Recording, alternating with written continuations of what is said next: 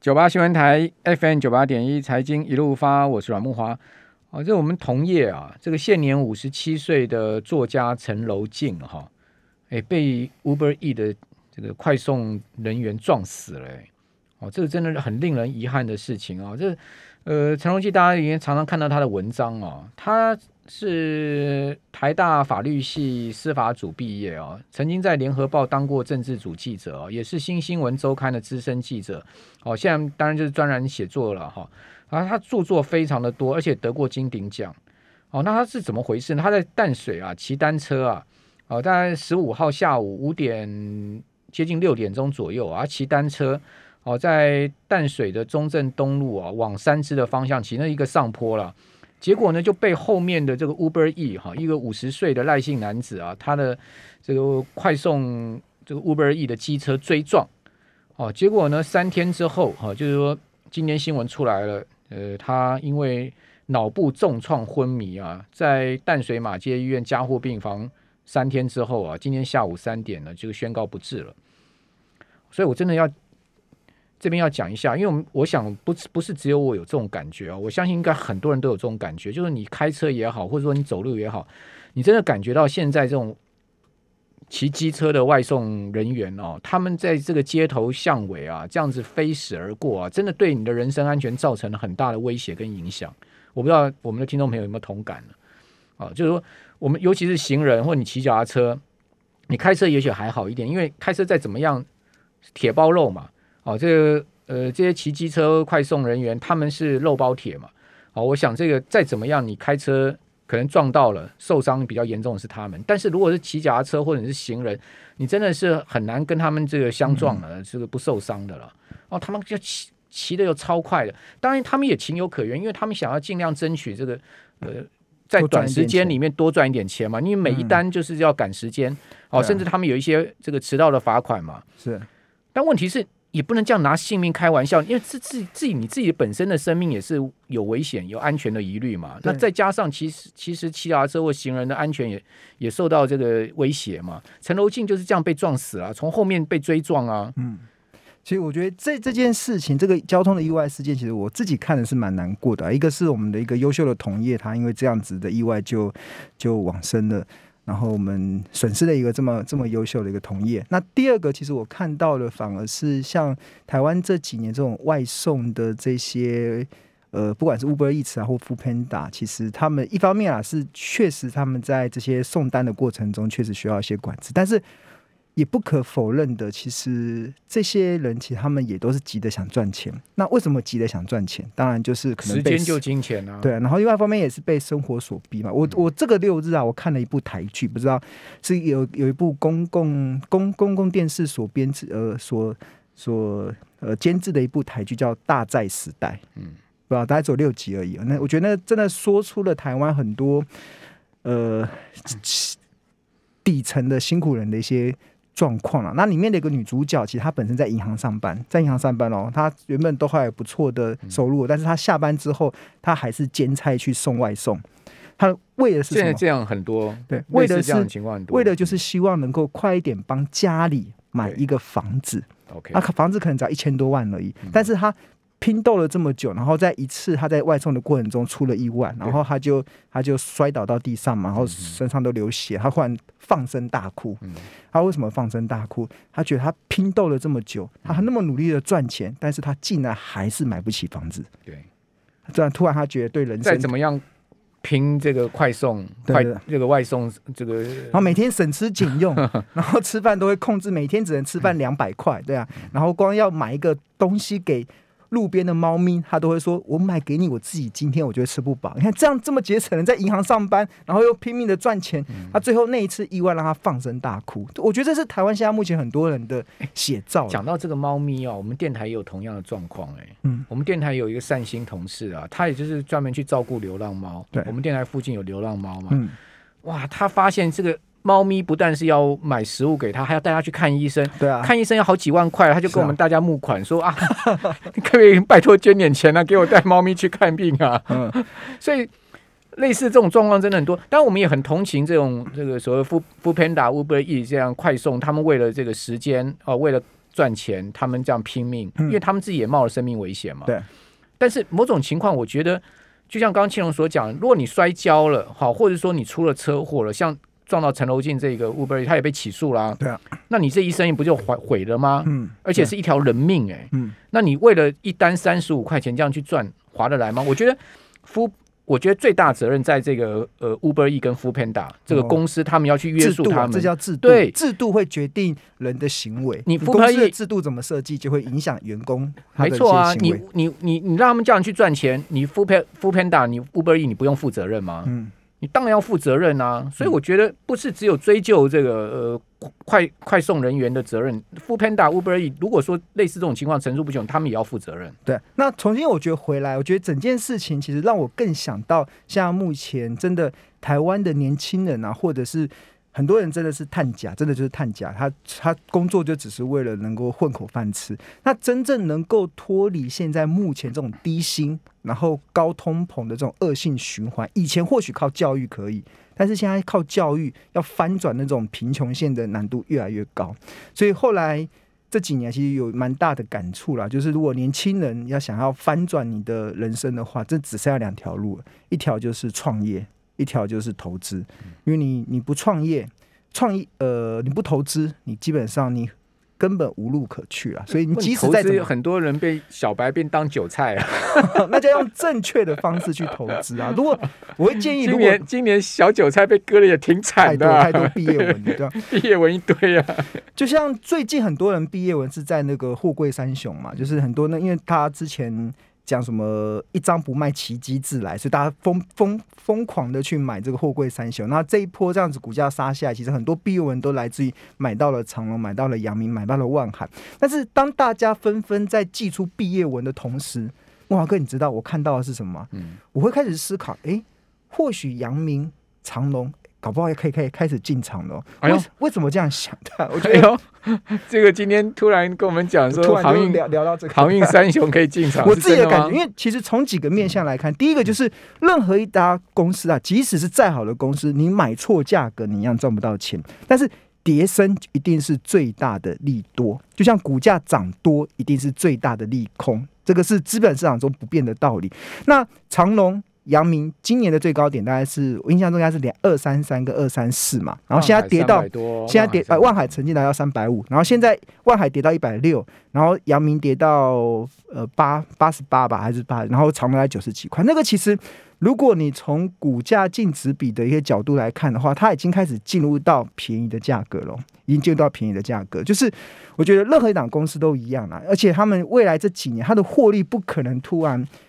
呃，出现像以前一样这么谷底的内容，不可能一直亏损下去，因为它基本上还有一定，因为现在要造船也也也也没这么快嘛，对吧？所以它未来获利还是有维维持一定的基础，至少都还会维持一定的基础之下，其实股价已经像长隆、阳明已经从两百三跌到了腰腰斩一半是一百七，再腰斩下来就已经从一百七再去掉一个一，也只剩下八十几块了，对吧？那当然。他们还是有一定的获利基础，我觉得这一波很多时候搞不好是在只是在杀杀杀筹码而已，因为融融资真的太多了，很多人被迫太乱了啦，太乱了。但是它还是一定会有它的基本面的部分啊，所以我觉得，呃，越跌价值买点越到就对了。对，有些像我看一下哦，如果大家问我对它的价格的话，我觉得。其实，如果大概跌到，我记得应该是阳明大概八十几块吧，八十四、八十五那个地方，我就会开始会有兴趣了。对，我开始，我开始会有兴趣去研究。就像是我记得我在两个礼拜前的时候，我们在讨论中钢嘛，然后那个时候我记得中钢股价大概在三五三六，然后那时候我就我就觉得，哎，中钢如果再跌到个三二三三这个价格，我就会开始，你还真的铁嘴，还真的到了，对，没有任何公司都是一样，就是。呃，资本市场一定会有一些突如其来的利空，或者是突如其来的股价的下杀。那我们身为一个聪明的投资人，要做的事情是什么？要做的其实就是平常就设定好，它到多少钱的时候是便宜的价格。那我们赚投资要赚钱，就是买低卖高嘛。那只有股价跌的时候才会有低点啊。所以当你那个便宜的价格设定好之后，那你就是耐心的等待那个行情。如果出出现突如其来的往下修正那个过程的时候，其实它就会带给你一些。一些那个呃，以逸应该说呃，应该说以逸待劳的这样子的一个优势啊。那我看一下长阳明的话，我看大概是阳明八十五，八十五以下。看到我们留言板上也有人认同啊，八十五以下我就觉得他在等阳明八十块。八八十五以下，我自己啦，如果因为它近两百四十天的股平均净值比大概四点六倍，所以如果往下往下的话，大概到二点八五倍，大概已经到了它在这一段时间获利的一个相对便宜的，真的是便宜的价格了。那它的。昂贵的价格，合理的价格大概会落在呃一百一到一百三左右。然后长隆还阳阳明阳明大概一百一到一百三左右，就是它合理。如果是它，如果自我啦，如果是以它现在目前第二季财报所公布出来的数字。那我就会设定大概八十五以下的时候，我会我会开始去思考它长线布局的机，哎，不是短长线啦，那这种股票没办法做长线。我所谓的长线是只要抱个两三年那种才叫做长线哦。那如果是三三三个月、六个月段的，都都算是短线的操作。那大概就是八十五以下，我觉得就还不错啊。那它目标可能不用不用不用太多嘛，涨到一百一，或者是呃，我觉得那个。难度其实不会到太高啊。那另外的还有哦，还有人讲说长龙等二十，你有没有太过分一点了？长二十回不到了，卖安内后那个条件不一样，那时候是走很惨烈的那个谷底的那个状态。好，好，我们这边先休息一下，等下回到节目现场。九八九八新闻台 FM 九八点一财经一路发，我是阮慕驊。这个卷入 BNT 内线交易案的这个东阳总经理啊，施俊良啊，今天被解除。这个职务了哈，这个东阳今天召开了呃董事会哈，就把施俊良给 fire 掉。好，那林权呢是董事长嘛，所以现在目前总经理由林权兼任哈。啊，那施俊良在上次被这个减掉约谈之后呢，三百万交保哈。那林权也发了这个内部的这个信件给公司的同仁呐，哦，就是说呃涉案同仁一定会严加的惩处啊。那至于说这个 BNT 的。这个内线交易案似乎也没有卷到林权哦，因为林权毕竟干过行政院长，怎么可能会去做这个内线交易嘛？好，这个想想也都知道，好，这个下面的人所所作所为，哦，但不过呃，感觉起来这个东阳搞到这个事情之后啊，哇，这个恐怕这个形象大伤了哈。当然了，当然所有的嗯内线交易这件事情其实是。在现在的台湾资讯透明的一个情况之下啦，绝对是呃逃不掉的。我觉得只要检调单位想查，其实一定是查得出来。但是至于要如何定罪，这就是一个比较大的问题啦。就是很多时候，不过那个那个总经理已经承认他有内线交易了，哦、他已经承认，而且他好像他们那几个同事都愿意说要吐出这个不法所得嘛。因为其实台湾对经济犯罪是很宽容的，真的非常的宽容。其实。呃，所以现现在很多像我我像我的姐夫他们他们是在警察体系嘛，他们是做刑事案件的。他们说现在呢去做小偷做强盗太笨了，去做诈骗集团就好了。诈骗集团不会被关，再骗再多钱都不会被关，对啊。哎呀，这个真的是伤脑筋。经济犯罪真的，所以台湾为什么现在诈骗这么多？对啊，其实。也是制很多事情，都是制度会影响到干这行 CP 值高了，太高了，骗再多钱都 好吧，关不了这样的。别去外送了，是不是？CP 值哦，对，外送 CP 值低啊，太低了，真的不行。没有了，我们要靠这个是开玩笑了，我们当然是要正当工作、正当赚钱哈。那东阳股价在今年最高点呢，在五月多的时候，曾经一度来到将近一百块哦，呃，最近跌到了剩下六十七块。哦，也受到这个事件影响，股价持续的是疲弱。好，那我们回到今天，我们要来谈这个台积电到第三代半导体嘛？嗯，对。那我觉得我们今天想讲第三代半导体啊，是因为在先前我还没做这个议题的研究的时候啊，很多人都很害怕第三代半导体，其实是这几年中国大陆它蛮强力扶植的这部分。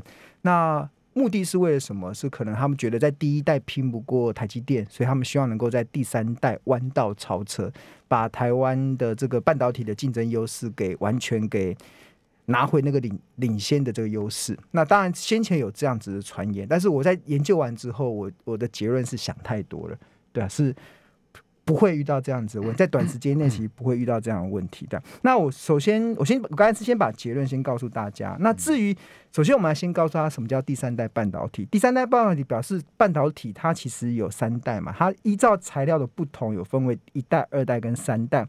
那第一代半导体它所采用的材料是矽，所以我们会听到所谓的细晶圆，像台积电啊、联电啊、像日月光这些他们公司，他们都是做第一代的半导体。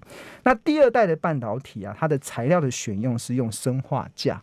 所以其实像国内的像稳茂啊，像宏杰科啊，然后像这个全新，他们就是做第二代的半导体。那第二代半导体，因为它的这个呃，应该说它的更适合做一些通讯的一些产品的应用，所以其实呃，所以第二代的生化架常常会跟通讯产品的连接度更强。那第三代半导体啊，它它也是材料的选择的不同，它采用的是氮化系跟氯化镓。那这个其实就是新的大家所期待的新的半导体的材料。那为什么会有这个第三代半导体被市场应用的这个的想法呢？是因为材料的选择的不同，导致了第三代有它的一个应该说成长的空间。因为用因为在过去以来啊，其实在第一代或者在第二代半导体里面，它它它有个限制，就是在高温的环境中，或者在高电压的环境中，很容易就故障。比如说，可能温度到一百度的时候，它那个第一代用细所做的半导体的晶圆就会挂掉，嗯，然后用生化架所做的这个半导体的元件就会挂掉。但是第三代半导体，他们所用的这个氮化系是不会挂掉的，它还可以维持很好的稳定性。所以未来的一些市场应用，以前的半导体应用都是用在手机，用在 NB。比较不会有那种高温、高压、高电压的那个环境，但是未来一旦产半导体的应用啊扩扩展到这个车用的时候，那车用的环境它就必须得面临这种高温的一些状况嘛。你不可能一百度的时候，如果你用细细晶圆所生产的这半导体，你可能就挂掉了啊，那当然就会影响到一些车车行车的一些安全。所以我们看到其实。这所以了了解了第一代、第二代跟第三代的这个，因为材料的不同，它会影响在高温高电压环境的稳定度。所以未来如果我们的整个市场要往车用走的话，那当然第三代就被备受期待。那为什么我讲说不可能被中国大陆弯道超车？其实有几个几个原因啊。第一个就是它的第一呃，第一个是市场的产值还不够大，像第三代的这个氮化系啊，其实。到目前为止，大概预估到二零二四年或到二零二五年，它的全球的产值也顶多二十亿美金，二十亿元美金而已。那现在目前全球的半导体产值已经来到五千五百亿美金了，明年会成长到六千亿，二零二六年、二零二七年可能会成长到一兆美金。所以其实目前的成长的力道都还是来自于传统的这种半导体的。第一代或第二代所激励出来这个成长的力道，所以它产值还不够大，在产值没有办法这么大的情况下，当然对台积电或对台湾半导体的威胁还不会这么大。那第二个其实就是。其实它的设备的相容性是相当高的。其实第一代第一代的半导体，像台积电，如果它想要转到第三代，基本上他们的设备啊，九成是相容的，九成是相容的，所以它其实应该是不会有太大的困难点，它就可以跨入到就就设备上啊，就可以跨入到第三代的一些应用。所以如果只要这个产值够大，基本上。基本上，只要产值成长到一定的程度，台积电台积电也在布局了。所以它在布局的过程中，其实它因为现在贡献还太少，所以对台积电来讲是不会到这么大的需要去在意的地方。那反而是红海，红海像红海在今年八月份的时候，它有去买旺宏的这个六寸厂。那它的目的其实就是为了发展第三代半导体。它也是要配合它的电动车嘛？对，我刚才讲了，就第三代最主要运到电动车车用这一块，像今天。那个郭董很拉风嘛，就是开着自家的这个电动车出场，这也是宣示了未来红海他们决定要跨入到电动车领域的一个非常大的企图心。尤其当初其实郭台铭他选定的刘扬伟来接任这个红海的董事长，其实看中的其实就是刘扬伟是红海集团中最懂半导体的一个高阶经理人，所以他未来一定是会往这块去走了。那那。呃，电动车，红海跨入电动车，它必须得掌握到第三代，因为现在这个第三代的这个半导体，它的产值还不够大，它的还有很多可以让后进者可以现在切入的机会，所以我觉得红海现在选择在这个阶段，它开始从头到尾的去买下红万红的这座六寸晶圆厂之后，它从头到尾去做这个第三代的这个的。业务的时候，目的其实为了就是 for 未来电动车的业务。问题就是说，这个第三代半导体的一些概念股股价有没有涨太多？比如说像汉磊，好，去年的三三十几块钱涨到现在已经。百来块啊，那当然他已经开始赚钱了嘛，以前是亏损嘛，嗯、对，但赚钱也没有赚很多，多，对。那这个如果算本益比的话，非常高啊，你怎么看这个事情？一样，就是股票市场中涨多就是最大的利空，就是最大的利空。其实不管怎么样，它短时间内它已经完全反映了未来的这个业绩可能可以带来的贡献。那我觉得大家不妨可以去留意红海吧。红海，那你觉得